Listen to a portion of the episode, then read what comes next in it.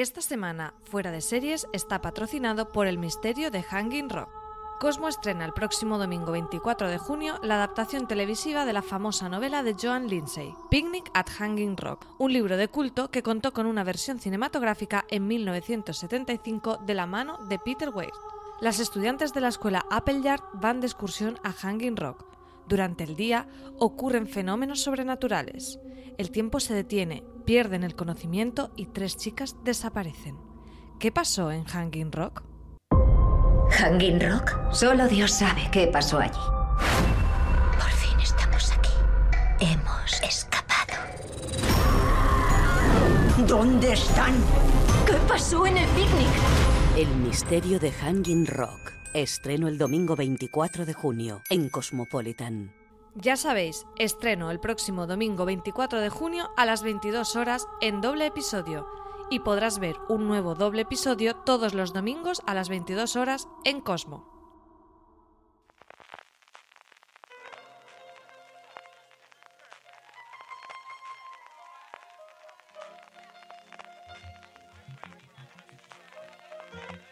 Estás escuchando Fuera de Series con CJ Navas.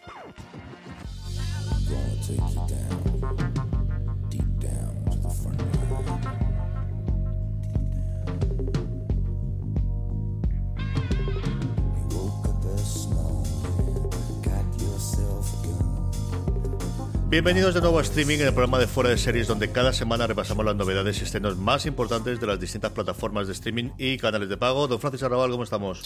Muy buenas, CJ. Pues nada, aquí otra semana más en streaming, que lo dicho, el programa pasado hicimos los 50 programas y no lo celebramos, así que lo vamos a celebrar este que es el 51, ¿no? Sí, este es el primero del- de la bueno de la segunda parte de los 50, de la rampa de, de- de llegada para los 100 programas. Tenemos un montón de cosas, tenemos un montón de novedades y de noticias, tenemos un montón de noticias de industria también. Tendremos, como suele ser eh, habitual después, nuestro Power Rankings en el que hay movimiento, no una cosa loca, pero hay cierto movimiento comparado sobre todo con las últimas semanas y sobre todo tenemos un porrón de preguntas de los oyentes, que es una cosa que nos gusta muchísimo, Francis. Pues sí, sí, sí que nos gustan, sí, cada vez nos llegan más, así que muy contentos de, de tener esas preguntas tan interesantes que nos mandan. Todo esto con el patrocinio esta semana, como habéis oído previamente, del misterio de Hanging Rock, la serie de Cosmo. Vamos ya con Amazon Prime Video, Francis. Aquí tenemos mm, dos noticias interesantes protagonizadas por dos mujeres. La primera de ellas, Nicole Kidman, que firma un acuerdo de producción con Amazon.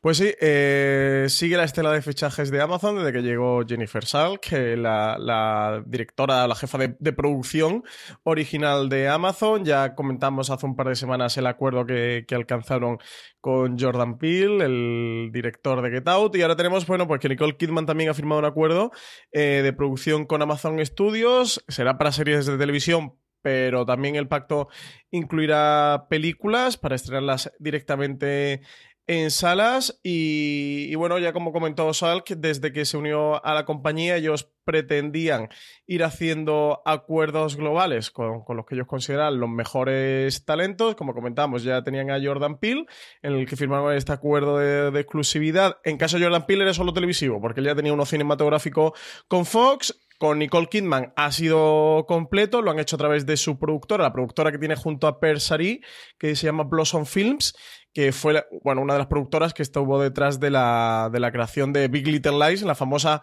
bueno, lo que era miniserie que ya podemos llamar la serie de HBO porque están preparando, eh, están en la producción de la segunda eh, temporada y luego, bueno, con Blossom Films también tienen otras películas que, que han producido como Rabbit Hole, aquí en España se le conoció como Los Secretos del Corazón, los cuales le valió a Nicole Kidman nominación a Mejor Actriz en los Oscar y en los Globos de Oro. También otras películas como la Jason Bateman, eh, La familia Fang.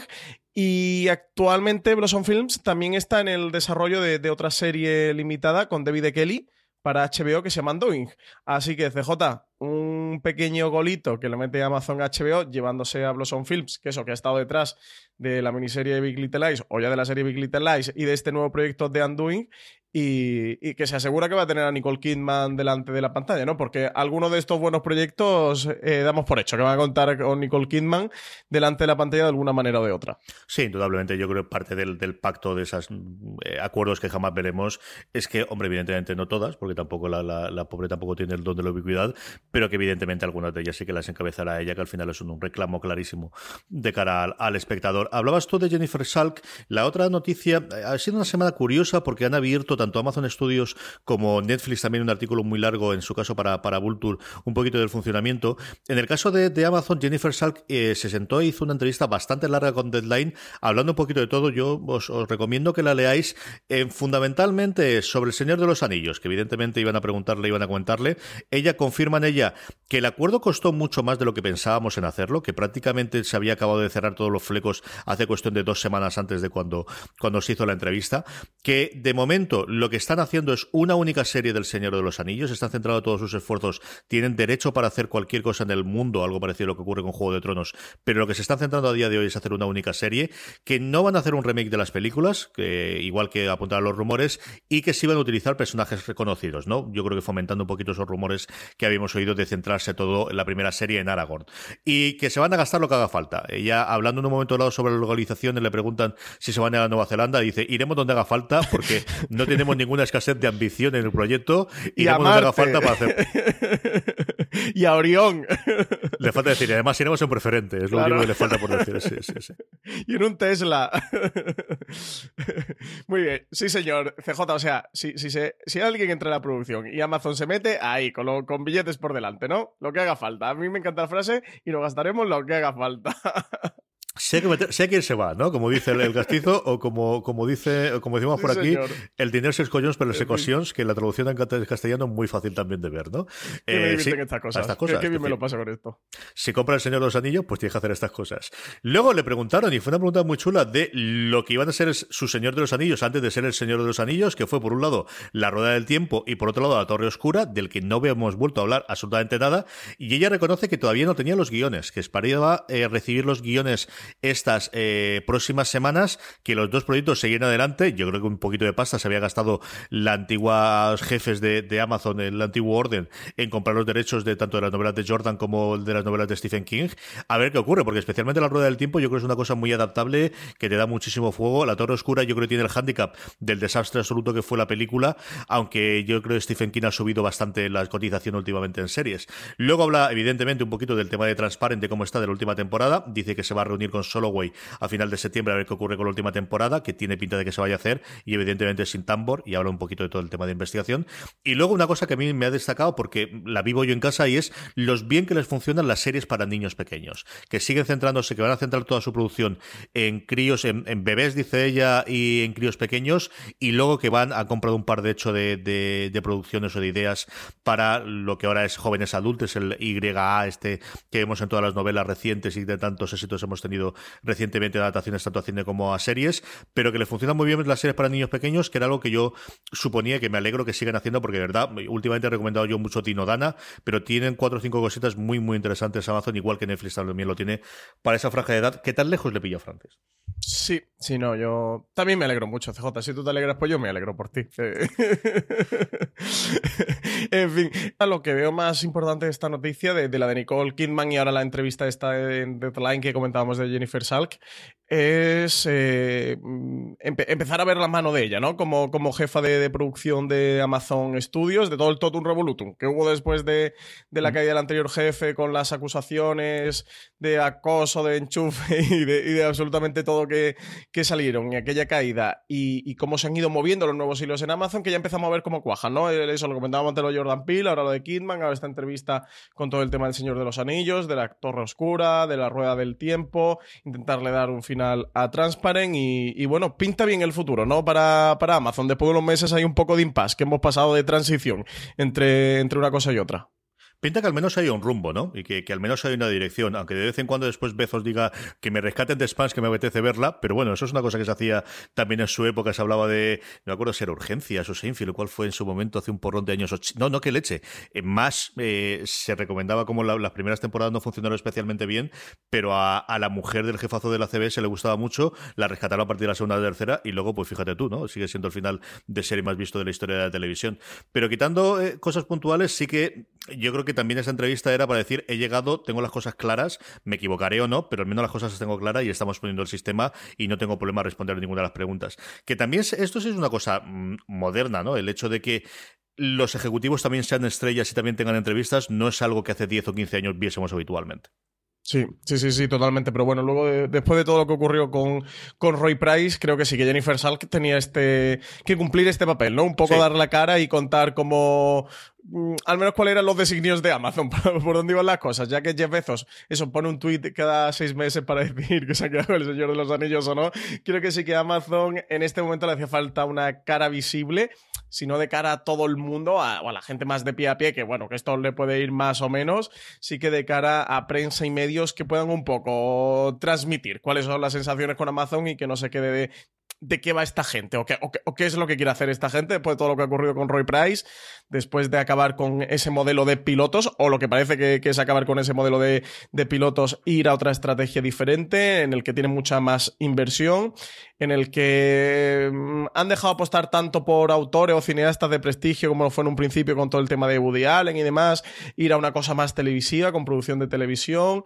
Bueno, creo que sí que hacía falta. Yo, no sé, a mí me gusta mucho el, el saber cómo cómo van las cosas y qué tienen en mente. Y luego con esto terminamos, es una entrevista muy para la comunidad De hecho, ella lo último que se despide es abriendo los brazos a creadores del mundo, venid aquí, que os queremos y que estamos abiertos para negocios. Y yo creo que, igual que comentas tú, la parte de, esto es una cosa para eh, la gente del medio, la gente que comentamos y los periodistas o la gente que opina sobre televisión tenga claro cómo está. Yo creo que sí que es una apertura de nosotros os vamos a mirar tanto mejor que Netflix, tanto mejor que Apple. Eh, contad con nosotros que estamos aquí, que hemos cambiado la cosa. ¿eh?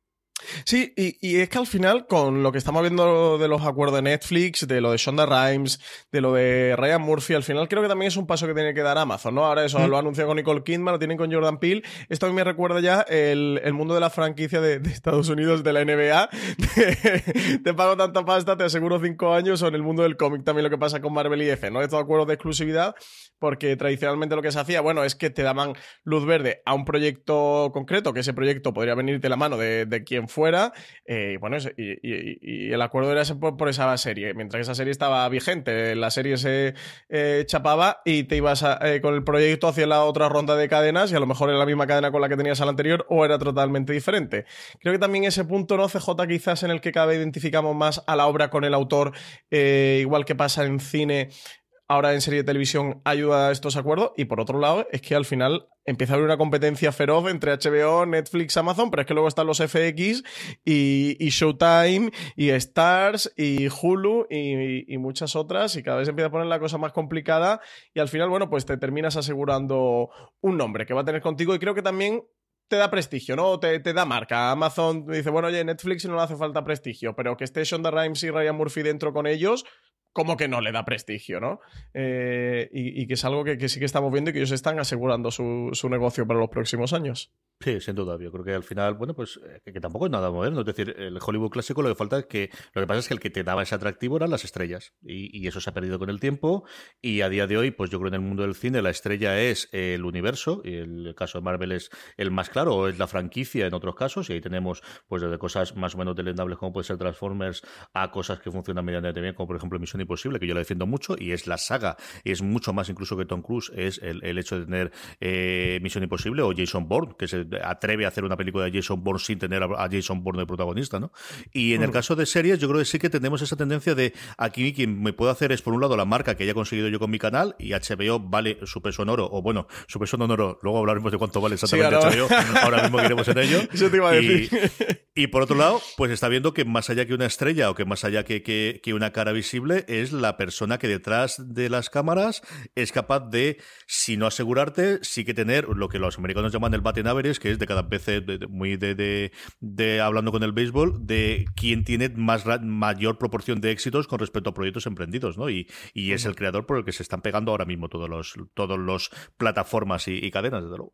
Sí, sí, sí, sí, totalmente.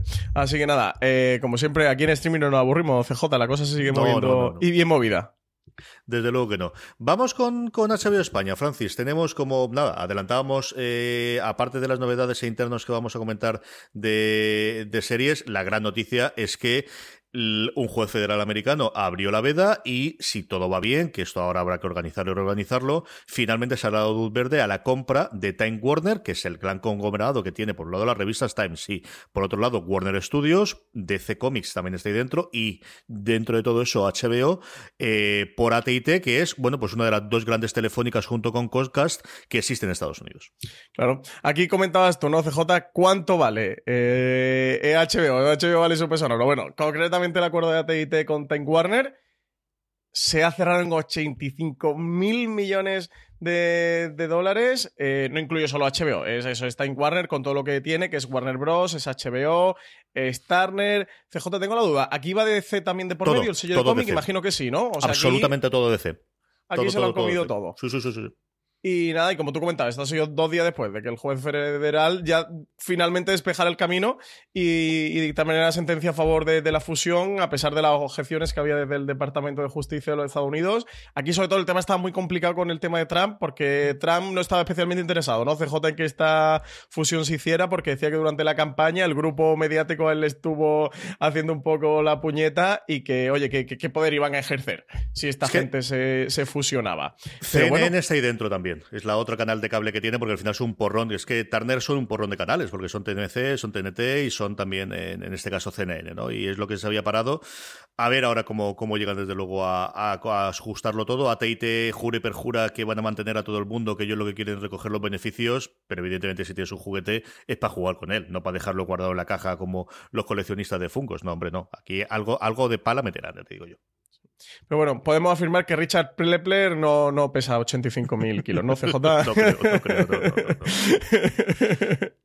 que es el, es el CEO actualmente de, de, HBO. Así que nada, ya tenemos esta compra. Luego eso nos lleva a otra cosa más divertida, CJ, que yo creo que no lo debemos meter, porque si no, hoy streaming no nos va a dar la vida, eh, que es todo el tema de Concast y de Fox y de Disney y de, y de todas las. a raíz de, esta fusión y de, y de, que el, de que el juez haya dado, dado su, su sentencia a favor de esta fusión, como Concast rápidamente ha dicho, oye Fox, que yo estoy aquí y te pago mejor que Disney. Y Disney, mientras tanto, anda por ahí también a ver qué ocurre. Así que nada, tenemos cadenas de televisión y conglomerados moviéndose en estos meses de verano. Vamos a tener un verano caliente y nunca mejor dicho. Sí, tenemos para hacer un gran angular, yo creo que como está la situación a día de hoy, porque es además tiene una segunda derivada que a nosotros nos afecta un poquito, que es eh, igualmente que había presentado esa propuesta Comcast para comprar Fox en Estados Unidos, ha presentado otra para comprar Sky por encima de la puja de Fox, con lo cual está la cosa bastante, bastante revuelta, mientras que Apple sigue comprando cosas, es decir, la cosa en la industria se está moviendo muchísimo, como os digo, yo creo que sí que haremos eh, a lo largo de estos meses de verano. No sé si esperar a que se aclare un poquito lo de Comcast o ahora que está la cosa caliente, intentar explicar un poquito cómo está el invento, un gran angular explicando todo este invento. Por lo demás, en lo que concreta series, tenemos el final de Supergirl en HBO España que llega el 19 de junio esta semana y luego Succession, esta serie que se estrenó la semana pasada, ahora que estamos hablando de conglomerados, un poquito a imagen y semejanza del conglomerado de Fox de, de Murdoch y sus hijos, ha sido renovada por una segunda temporada, Francis. Pues sí, tiene segunda temporada que también te digo, CJ, aprovechando que AT&T la ha comprado en Warner, se la podían haber, se podían haber ahorrado unos euros y ha renovado Succession. Yo que, que no me gustó demasiado. Yo he visto 10 minutos más o menos, al principio no me gustó nada. Nada de nada. El personaje, el actor que hace del padre sí que me gusta mucho, pero no, no, el, planteamiento inicial la verdad es que no me, no me mató. Vamos con Movistar Plus, Francis.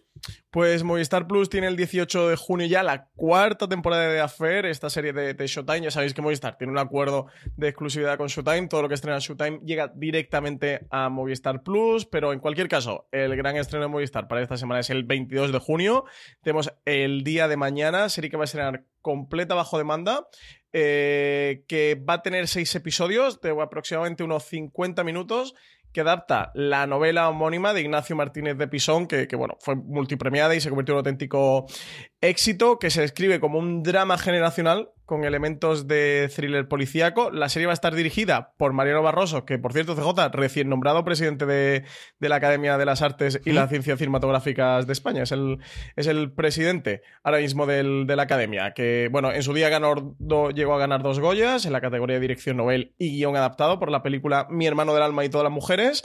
El guion está a cargo de Alejandro Hernández, también nominado al Goya por el guion de Caníbal y del autor, películas de Manuel Martín Cuenca y luego en el reparto tenemos a Aura Garrido, tenemos a Oriol Pla, tenemos a Jesús Carroza, tenemos a Carla Lejalde, así que nuevo proyecto de, de, Movistar Plus que no llega, con ganas de ver a ver qué tal está esto. En cuanto a la historia, gira alrededor de los años, principio de los años 60, eh, donde tenemos a un joven y ambicioso personaje que se llama Justo Gil, que es el personaje que interpreta Oriol Pla, que su deseo es convertirse en un empresario de éxito, que para ello se va a desplazar a Barcelona, donde va a conocer al personaje de Aura Garrido, que es una aspirante actriz con la que va a iniciar una historia de amor que le va a perseguir a lo largo de los, de los años en los, que, en los que se desarrolla la serie. Justo ahí va a entablar una, una, extraña amistad con el personaje de Jesús Carroza, que es un policía de, de lo que en aquella época se conocía como la Brigada Social. Uh -huh. eh, una policía franquista que está a las órdenes de, del comisario que interpreta Carla Lejalde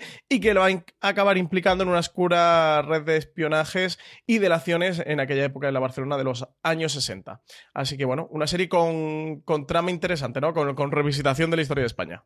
Curiosa, desde luego, esta sí que la veremos segurísimo. Y por último, es cierto que todavía no tenemos ninguna eh, fecha de estreno confirmada, pero sí empezó a moverse un poquito las cosas que están muy paradas en la cuarta temporada de Fargo, que aquí sabéis que podemos tener también, también a través de Movistar Plus. Sí, sobre todo que queríamos, porque Noah Hawley estaba hablando desde que, desde que acabó la tercera o antes de acabar la tercera estaba jugando con que si habría más Fargo, que si no habría más Fargo, ya sabéis que está embarcado con, con Legión, una Legión que terminó su segunda temporada hace poquito, que él tenía algún proyecto cinematográfico por ahí detrás que, que parecía que lo iba a dejar mucho tiempo para Fargo. En cualquier caso, cuando terminó la tercera temporada de Fargo, sí que llegó a confirmar que, habría una cuarta pero también dejó claro que, la continuación de Fargo entraría en un segundo plano, dentro de sus prioridades, dentro de las prioridades de, de, esta agenda que está manejando. Lo que ahora sabemos es que Warren Littlefield, el productor ejecutivo de la serie, sí que estuvo comentando sobre el rodaje de, de la cuarta temporada, de la futura cuarta temporada, que estaba previsto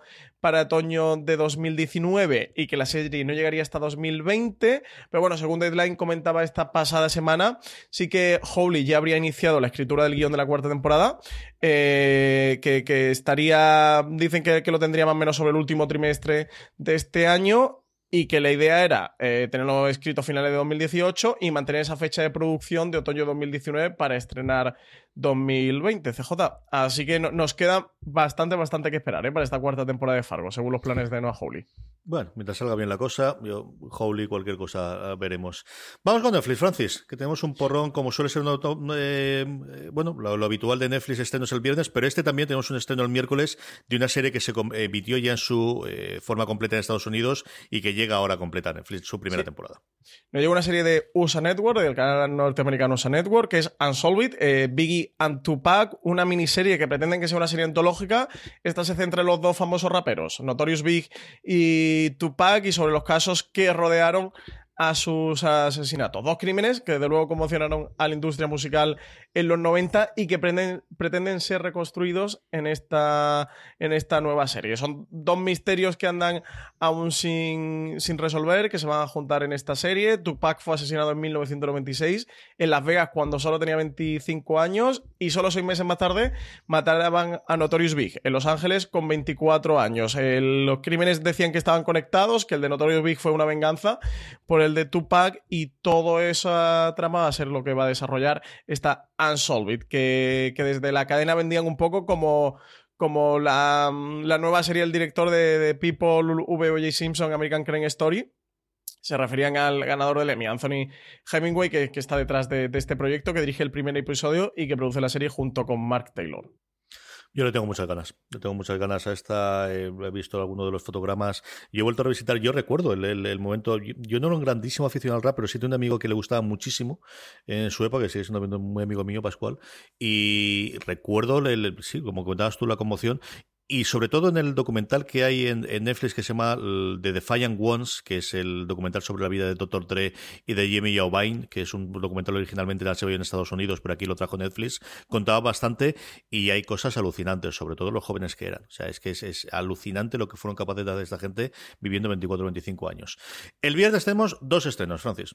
Pues tenemos ya tercera temporada de Shooter, del tirador, y llega la segunda de Luke Cage, una segunda temporada de Luke Cage que parece que le van a dar un giro al personaje, que va a haber por en medio una caída a los infiernos del héroe de Harlem con nuevos villanos, nueva villana, también muy prometedora. Y a ver qué tal, a ver qué tal esta segunda temporada de Luke Cage. CJ, ¿tú le tienes ganas? ¿Te vas a poner con ella o, no estás muy allá? La verdad es que sí, y luego después de leer la, crítica hecho Miguel Ángel esta para la web, más todavía. La verdad es que puede acercaros y verla en fuera de series.com, que es muy completa, está muy bien y sobre todo narra muy bien qué, qué podemos esperar para esta segunda temporada de bueno del héroe de Marvel. Y además me gusta mucho la crítica porque la pone en contexto con el resto de las series y a diferencia del, del MCU, la verdad que está muy bien y acercaros a verla. Como siempre, tenemos noticias. La primera es, eh, bueno, pues si los demás compran de una en una, Netflix compra de dos en dos. Claro, pues esto es lo que hay, Francis. Pues sí, de dos en dos. eso, que, eso que está bien. A luz verde, a un drama espacial y una serie sobre mitología griega. Eh, la primera es Agway, este drama espacial que va a tener 10 episodios, que está inspirado en un artículo publicado en Squire que, que, iba sobre la preparación para una misión en la que el astronauta Scott Kelly debía simular un viaje a Marte. La historia que contará la serie eh, será la de Emma Green, una astronauta que dejará en la Tierra a su familia para dirigir el primer equipo humano en una misión a Marte. Detrás de Away eh, están, está Andrew Hideraker, el dramaturgo de Estados Unidos, Jason Katims, también de Friday Night Lights, y Matt Reeves, de Felicity y El Amanecer del Planeta de los Simios. La otra serie es Chaos una serie de la que Netflix ha encargado también una temporada de 10 episodios, que será una reimaginación contemporánea, agarraos, ¿eh? enmarcada en el género de la comedia negra de los mitos griegos clásicos, en los que, en los que tienen a, Charlie Cowell, la creadora de The End of the Fucking World. Ya sabéis, la, serie está de Netflix. Bueno, era de poco producción, ¿no? De producción de BBC. Mm, con, con, Netflix, que sí que Netflix ha sido un éxito a nivel internacional sobre estos dos chavales tan sui generis, podemos decir. Y bueno, en torno a Caos dicen que va a explorar temas como política de género, poder y la vida en el Hades. Así que, oye, yo la de Caos, yo no sé a ti. A mí la de Marte me pone mucho la de misión espacial de Marte, me gusta mucho la ciencia ficción y de viajes espaciales. Ostras, pero la de Caos, esta reimaginación contemporánea, enmarcada en género de comedia negra sobre los mitos griegos clásicos, la verdad es que no me puede, no me puede poner más, J. Sí, me apetecen mucho las dos. La verdad que, cuando vi la noticia digo, pues sí, y la primera además teniendo a Katims, que es un tío, bueno, saltando ahora lo que ha hecho con Rice, pues hombre, tanto primero con, con Friday Night especialmente y luego con Parejo, es un tío que me ha gustado mucho siempre todo lo que ha hecho. A ver qué es lo que ocurre, pero sí que tiene muy buena pinta desde luego, al menos en el planteamiento de las dos. Lo que tiene muy mala pinta es lo que está ocurriendo nuevamente detrás de las cámaras de Star Trek Discovery que vuelven a cambiar de showrunner después de tener movidas con la gente que se había quedado y Kurtzman, eh, bueno, que fue el guionista y era durante mucho tiempo fue la mano derecha de JJ Abrams, que fue el guionista de sus películas para del nuevo universo beta de, Star Trek, que parece que coge las riendas en esta segunda temporada, Francis. Pues sí, CJ, no nos dejan en paz al fan de Star Trek Discovery. ¿eh? O sea, vamos a llamar ya a CBS y poner aquí un poco de orden, porque oye, estaban desde que primero fue Brian Fuller, que estaba a cargo de, la serie, que era el co-creador, junto precisamente a Alex Kurzman, que Brian Fuller saltó de, de Star Trek diría los motivos CJ, pero yo, yo creo que ya el motivo es porque se llama Brian, porque es Brian Fuller y directamente eh, el mundo lo hizo así. Eh, desde entonces, Gretchen Berg y Aaron Harberts eran los showrunners de la serie de esta primera temporada. Estaban trabajando en la segunda, en el principio de la segunda temporada, y nada, habían sido desvinculados de Star Trek Discovery con un caso un poco turbio, según comentaba de Hollywood Reporter el cambio podía haberse producido por iniciativa de CBS debido a desacuerdos en la gestión de presupuesto y es que se habrían gastado ya en, los primeros episodios casi la, pasta de la temporada, como aquel que dice, y luego porque parece ser que algunos de los guionistas, si no todos los guionistas de la sala de guionistas de Star Trek Discovery habían amenazado a CBS de, oye, si, si el comportamiento, la actitud de los showrunners no cambia, si el ambiente y la dinámica de trabajo no cambia, nosotros nos vamos, dimitimos, porque parece ser que, mm, no era muy operativo, no, había un buen funcionamiento de, trabajo en cuanto a insultos y, bueno, sobrepasarse ¿no? en el ambiente laboral. Así que nada, CBS ha decidido despedirlos. Como tú comentabas, Alex Kurman, que fue el co-creador junto a Brian Fuller de, de, la serie, se queda a cargo como, como showrunner y a ver qué tal, a ver qué nos depara esta segunda temporada de Star Trek, CJ, porque bueno, la primera con Brian Fuller ya nos temíamos la peor, la serie, pues nos gustó, eh, cualquiera que escuche streaming ya sabe todo lo que, lo que nos ha gustado y hemos disfrutado de Star Trek Discovery, a ver qué pasa ahora con esta segunda temporada. No, suficientemente bien ha salido con toda la movida que ha habido detrás. Parece que había ya cuatro o cinco episodios producidos y que, bueno, pues Kulma se hará de cargo, aunque estaría de alguna forma eh, supervisando, o al menos le contarían lo que había hasta ahora, pero vamos, que se va a encargar en serio a partir de ahora. Por último, para gran contento en mi casa de mi mujer y especialmente de mi santa suegra, eh, Netflix ha sido definitivamente la que se ha quedado con Lucifer y lo va a rescatar para una cuarta temporada. Oye, pues tras los rumores de Amazon, que era la que se rumoreaba que se iba a quedar, al final se le ha quedado Netflix la noticia la daba Variety y bueno, todos los fans de la serie estaban por ahí por Twitter con la consigna del Save Lucifer y al final lo, lo, han conseguido. Finalmente ha sido Netflix quien ha recuperado el título para su catálogo. De momento le han dado una cuarta temporada. En palabra de Joe Henderson, el co-showrunner de la producción, decía como que le, dio la gracia a los fans, ¿no? Diciendo que, gracias a ellos eh, la serie había, la habían traído de vuelta, que ellos lo habían conseguido, que, esperaban que esperaban coger y, tomarse un tiempo y poder hacer una serie de verdad que, que, pudiera agradecer a los fans, ¿no? Todo lo que habían hecho por ellos. Aquí lo que no sabemos es que, Netflix al rescatarla, si los derechos se los va a quedar solo para Estados Unidos o también será a nivel internacional, porque por ejemplo en España la serie estaba en el catálogo de HBO, así que lo que falta aún por saber si seguirá teniendo el HBO o pasará a ser de Netflix. Eh, con esto terminamos Netflix y bueno, Sky que parece que se pone las pilas, Francis. Pues sí, eh, Sky ya tenemos por aquí Sky, ella ¿eh? ya tiene pinta de, que sí, que sí, que esta es de verdad. Ha anunciado Patrick Melrose, la esperadísima serie protagonizada por Benedict Cumberbatch para el 18 de septiembre, así que apuntaros en el calendario, está en rojo, esta tenéis que verla. Es una miniserie de producción original de Sky, que está protagonizada, como decía, por Benedict Cumberbatch, que llega a España el próximo 18 de septiembre tendrá cinco episodios eh, que, se van a encargar de adaptar la, saga homónima de novelas semi-autobiográficas de Edward St. Aubin. Eh, narra la historia de un hombre traumatizado por su dura infancia, un padre que tiene demasiado estricto y una madre que, como él, eh, bebía también demasiado. Una combinación que, desde luego, va a dejar una huella imborrable en la vida del, protagonista y la historia va a seguir ese camino desgarrador y a la vez hilarante de, este personaje de Patrick Melrose a través de una vida que transcurre en el sur de Francia en los años 60, en Nueva York en los años 80 y en Gran Bretaña a principios de los 2000. Cada uno de los episodios va a estar dedicado a una de las cinco novelas de, Patrick Melrose y va a retratar a la alta sociedad inglesa a medida que va rastreando el escandaloso viaje de su protagonista, desde su infancia eh, tremendamente, como comentado, profunda y traumática, hasta el abuso de sustancias durante la edad adulta y, en última instancia, su recuperación. Así que, CJ, viaje subversivo para este personaje de Benedict Cumberbatch yo recomiendo que veáis el tráiler porque desde luego eh, hace a la serie que, sea muy prometedora y yo lo he comentado también en Twitter. CJ, Benedict Cumberbatch empieza a hacer eh, un género en sí mismo. ¿eh? el producto donde sale Benedict Cumberbatch es la serie o la película de Benedict Cumberbatch y absolutamente nada más. es su serie, es su película y es él por encima de todo. Qué tío más crack. Yo que lo adoro, CJ, adoro a Benedict Cumberbatch. Sí, lo es, sí. Luego hay dos cositas más para octubre, ¿no, Francis? Sí, tenemos por un lado una serie italiana que se llama El Milagro, que esta se va a estrenar en otoño. Aún no tenemos fecha, también de producción original. Va a ser un drama de suspense escrito y dirigido por el prestigioso escritor italiano Niccolo Amaniti, eh, conocido por obras como No tengo miedo o Tú y yo. Em, la serie va sobre un poco el leitmotiv, el argumento principal va a ser qué pasaría con nuestras vidas si nos encontráramos con un hecho inexplicable, con, con algo que creíamos que era un verdadero milagro.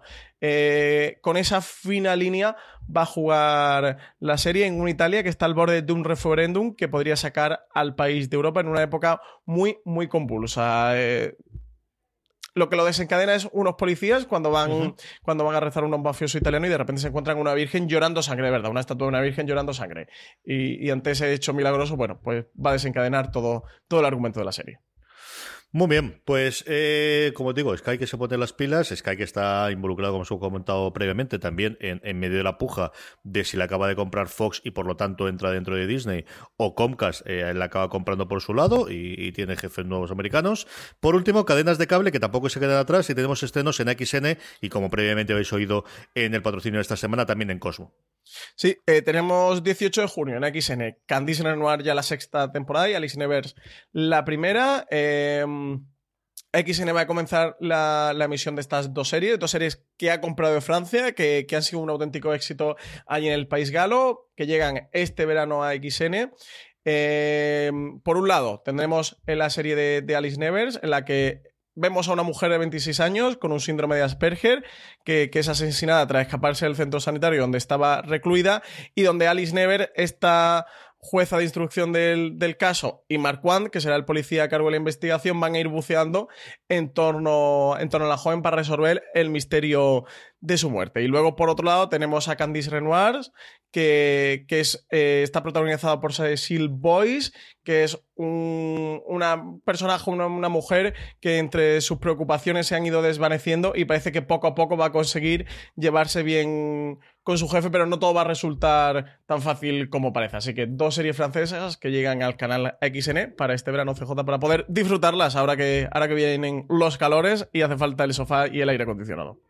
Y el misterio de Hanging Rock que llega el domingo 24 de junio a Cosmo. Pues esta sí que le teníamos ganas que llegara FJ, el misterio Hanging Rock, madre de Dios, qué, tiempo esperándola. Aquí España la va a traer eh, Cosmos, se estrena el próximo 24 de junio con doble episodio a las 10 de la noche. La serie que ya con bastante expectación es una nueva adaptación de un libro de culto de, de Joan Lindsay.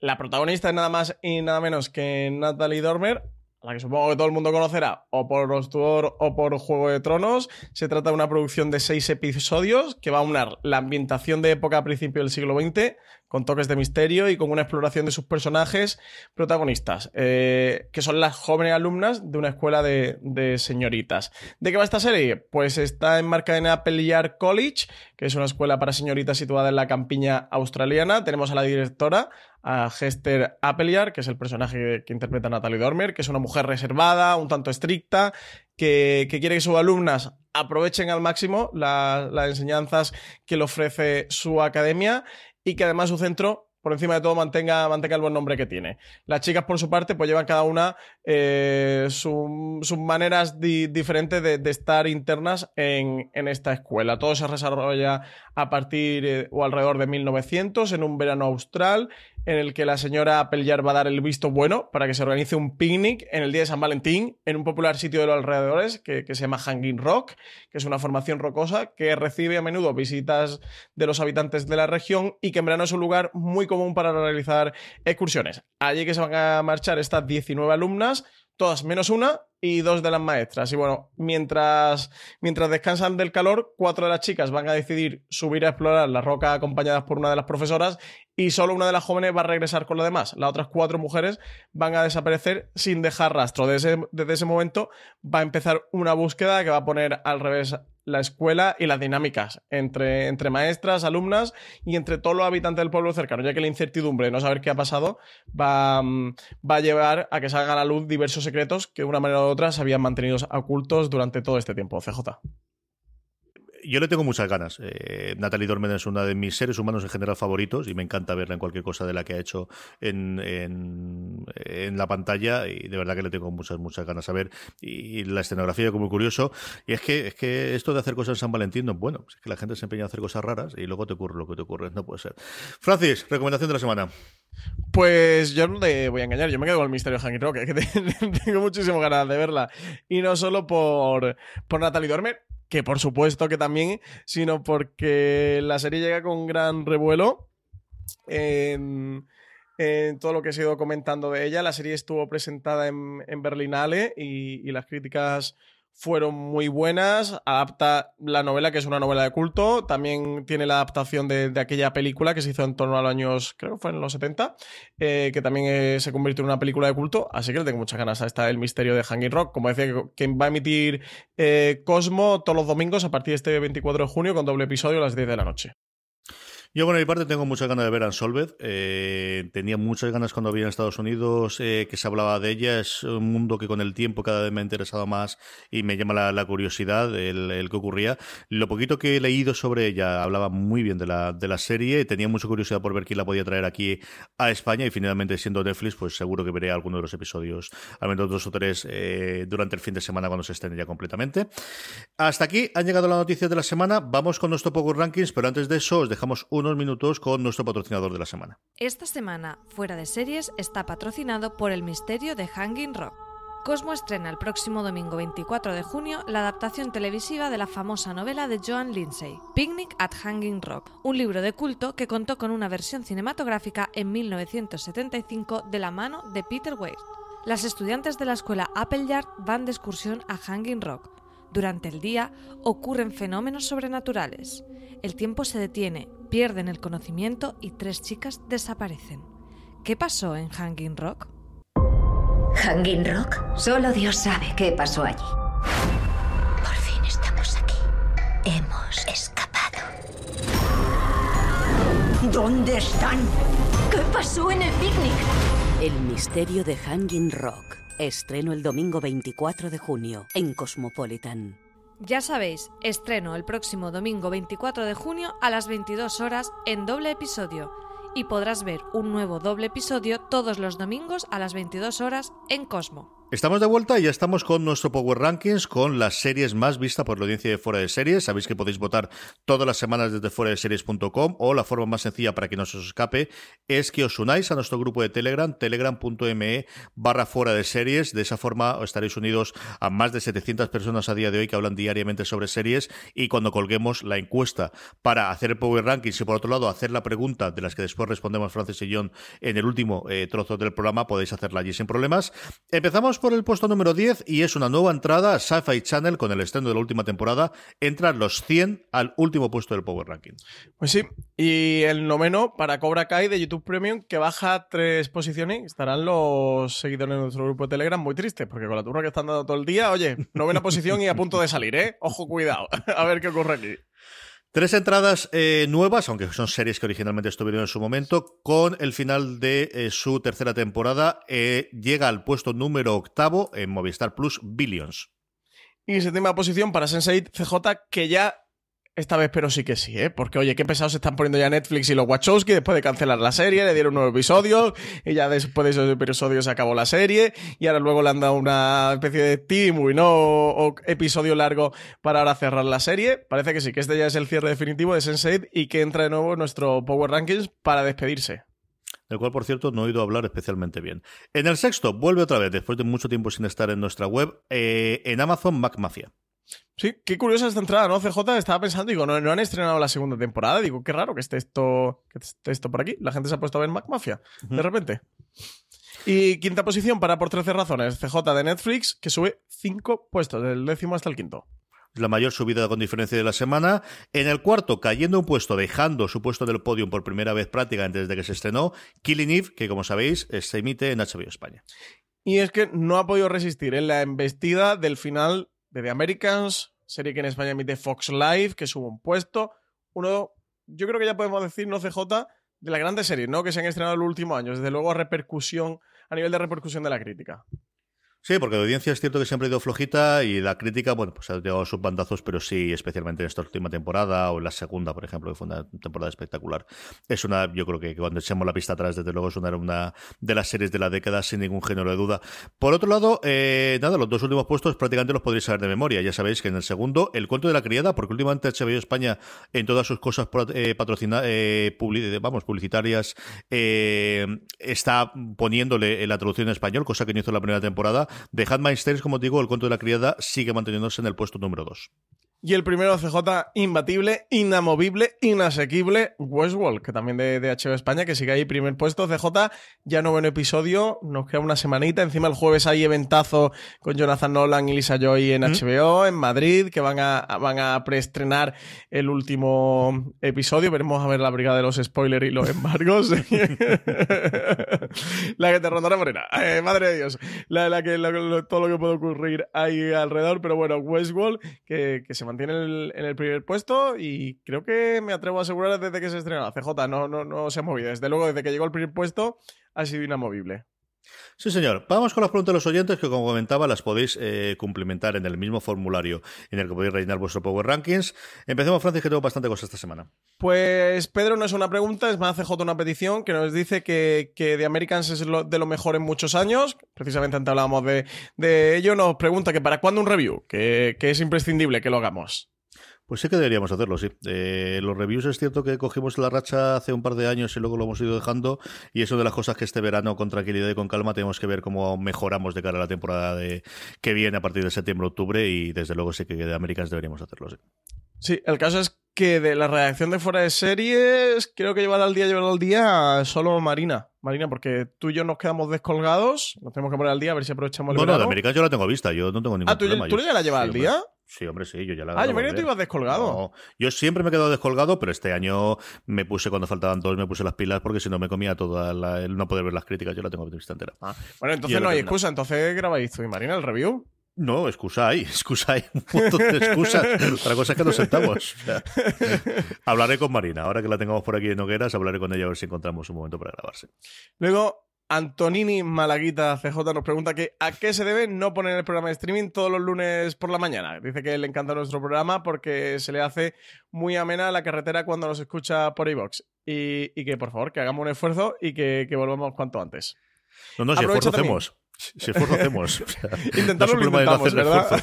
A veces se puede, a veces no se puede. Pues es otra de las cosas, es decir, eh, junto con un millón de cosas que poco a poco seguimos contando, preparado para la nueva temporada a partir de septiembre, sí que, eh, pues nuevamente, ¿no? ya no solamente la regularidad, sino la regularidad de la fecha.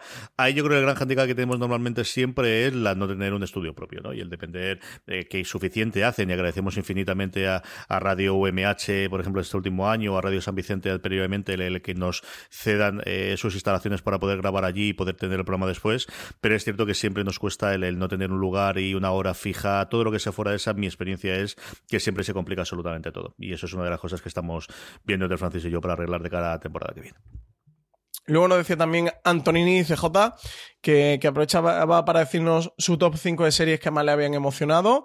Eh, que era la primera de Leftovers, luego Breaking Bad, Juego de Tronos, The Wire y Westworld, y que cuál sería nuestro ranking. Y nada, que un, que un saludo, que siguiéramos así y que un fuerte abrazo. ¿Cuál sería tu ranking, CJ? Así rápido, a Los rankings no puedes hacerlos rápidos. Esto hay que guardarlo para los top, que luego no tenemos ideas para los top y no hacemos. Es decir, de ahí, desde Leftovers segurísimo que estaría, yo metería de Shield casi seguro que también.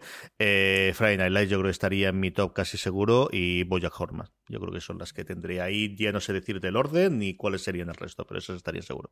Yo con Breaking Bad, Juego de Tronos y The Wire también me quedaría, pero mira, eh, top 10 de las series que más nos han emocionado me parece un top muy chulo. Así que, Antonini, te vamos a robar la idea y oye, vamos a hacer un, programa de top de fuera de series con esto.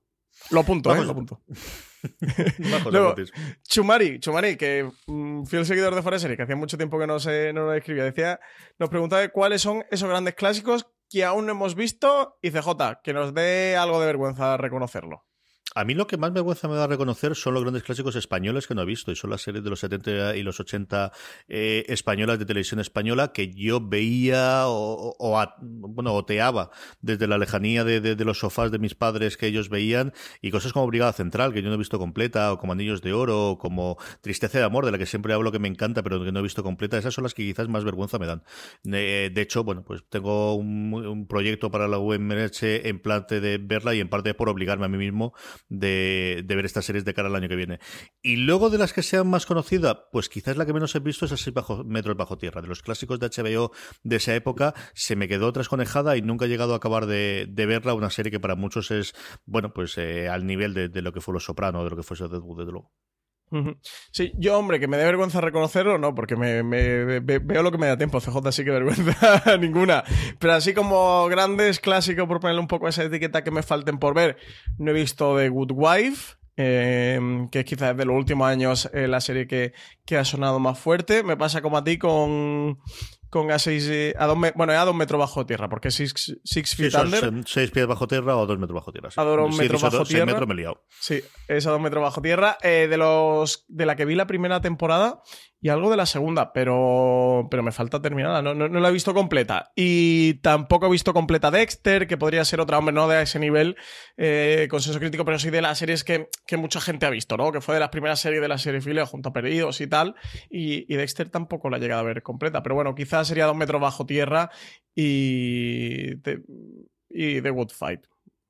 The Good Wife, pero que ya me lío con el spin-off. Bueno, el spin-off tampoco lo has visto, así que también. El spin-off tampoco, pero ese no me da vergüenza, que se, se va ahora por la segunda. Termina la segunda. Más pregunta, Francis.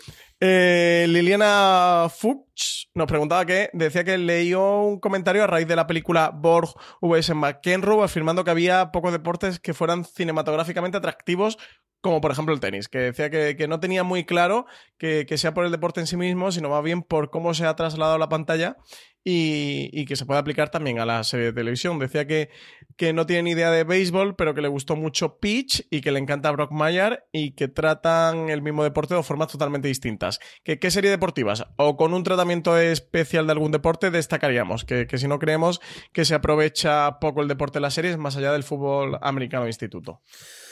A ver, yo desde luego las dos que yo recuerdo así, evidentemente Friday Night Lights es por supuesto la, primera de ellas y luego yo guardo mucho cariño de una serie que fue, se duró solamente una temporada que se llama Lights Out. El protagonista es el que habéis podido ver ahora en eh, señor la, serie de Fincher de, de Netflix, la reciente.